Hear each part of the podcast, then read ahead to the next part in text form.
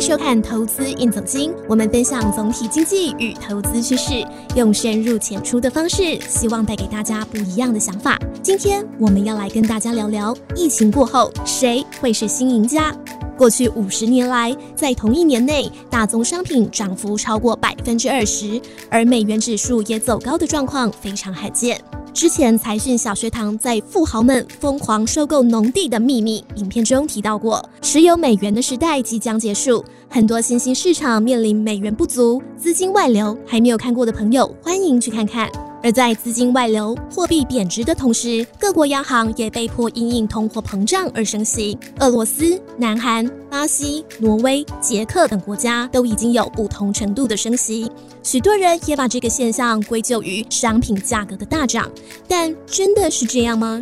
让我们一起来检视各种商品的状况。石油与天然气的价格突破了前波高点，来到六年新高。铜价虽然也是十年新高，但是木材与铁矿石在创下新高之后暴跌至十年平均价附近。一篮子粮食商品在五年到十年的高点左右，玉米和大豆则出现了明显的回档。这样看来，市场资金似乎无法追逐所有商品。最夸张的是煤炭，因为中国国内供需失控。价格创下本世纪的新高，也因为要在国际上购买这些商品都需要美元。但是很多国家自从二零二零年疫情爆发以来，没有办法透过国际贸易赚取足够的美元，而各国又需要美元在国际上补足欠缺的商品库存，因此这才是这波商品与美元同时上涨的主要原因。接着要问的是，通货膨胀有持续恶化的风险吗？还是说这只是一个暂时的现象？这个问题关系到投资人对于未来投资决策的关键。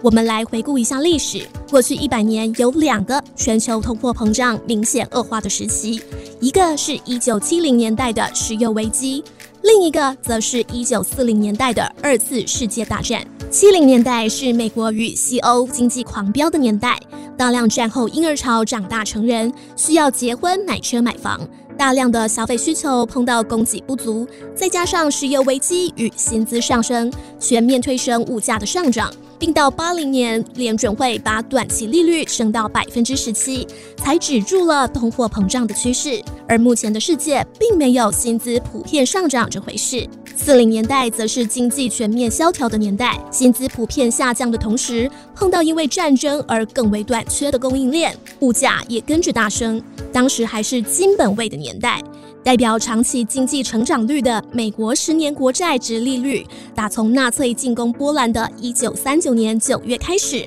就从百分之二点五附近一路下降到一九四一年十二月的珍珠港事变，跌破百分之二。随后，美国因为日本参战。二次世界大战碰上最糟糕的转折点后，债券殖利率随着战争状况一路好转，升回百分之二点五的水准。四零年代战时的通货膨胀惊人，战事最焦灼的一九四二年，美国消费者物价指数曾经到百分之十三。到了战后复原的一九四七到四八年，美国的通货膨胀曾经飙到百分之十九。战后复原的结果有两个，一个是经济恢复成长。政府借贷相对于整体经济规模开始收缩，另一个则是从战争反败为胜后，道琼指数的多头走势开始陷入盘整，直到韩战爆发后，才用利空测出底部，开始战后的大多头走势。回过头来看，二零二零年爆发的疫情，与其说是流行病，不如看成是一场对抗病毒的世界大战。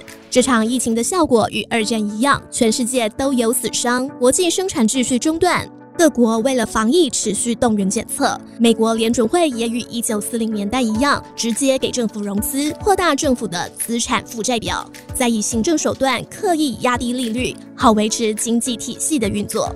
政府的负债将大幅飙升，借此挡住资产负债表衰退的压力。短期的生产秩序会因为战争被迫中断，导致很多必需品价格攀升，造成通货膨胀大幅上升。但是长期债券殖利率也会因为经济展望不佳而在低档，结果就造成商品市场呈现通膨，债券市场却呈现通缩的局面。如果你是当年二战时期的股票投资人，你该相信谁呢？从现在往后看，通货紧缩的压力并没有消除，大多数人在这两年收入没有增加，要发生像一九七零年代欧美日靠薪水增加把物价拱上去，完全不可能。相反的，疫情加剧的贫富不均是一股更强大的通缩力量。手上没钱，需要救济的人太多，通膨很难持续。贫富不均是第一个把经济拉回通货紧缩的压力。第二个理由则是软体与网络的进步，在家工作变得可行，也节省了实体会议室、教室与展览中心的高额成本。大量的外卖送餐工作，可使餐厅远离中心商业区，商业地产的租金大幅下降，也是一个间接压低长期通货膨胀的因素。第三，AI 运算的进步节省试错的成本。例如，大数据公司 Palantir 对疫情进行大数据分析后，决定了美国国内疫苗配送的顺序与数量，大幅增加派送效率。科技的发展拉高全球供应链的生产效率，降低通膨压力。第四，中国会是一个新增加的通缩因素。目前，中国房地产泡沫濒临崩溃，大量的房贷对居民的财务造成严重压力，加上许多行业因为中国政府的铁腕整顿，产生大规模的裁员，原本带动世界消费的中国市场很难再有过去的购买力。现在的中国人甚至无法办护照出国。同时，作为世界工厂的地位，也因为电力缺口的扩大而丧失光环。如果陷入经济倒退，将对全球消费又是一个通货紧缩的力量。在疫情尚未完全结束，政府购债规模即将收缩的当下，如果以一九四零年代的经验来看，现在所处的阶段大概是一九四五至四七年的状态。那时战争告一段落，战后通膨状态扰乱市场，从一九四二年开始上涨的股市陷入盘整。